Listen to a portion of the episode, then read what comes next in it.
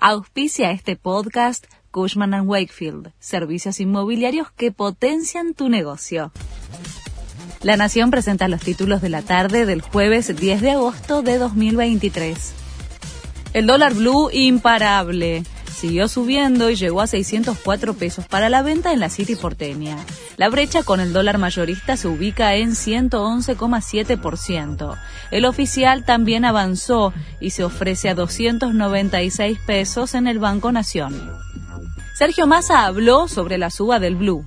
El ministro de Economía dijo que no hay motivos para que haya remarcaciones de precios por el alza de la divisa paralela y vinculó el aumento en el mercado informal con especuladores.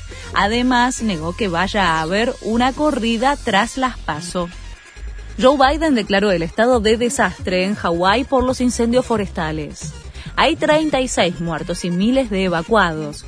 Las autoridades locales temen que la cifra de víctimas sea mayor. Las llamas dejaron destruida a la localidad de La Aina y sus habitantes tuvieron que lanzarse al mar para huir del fuego. Preocupación por la salud de Silvina Luna. Volvieron a internarla en terapia intensiva. Está hace dos meses en el hospital italiano recuperándose de una infección y a la espera de un trasplante de riñón.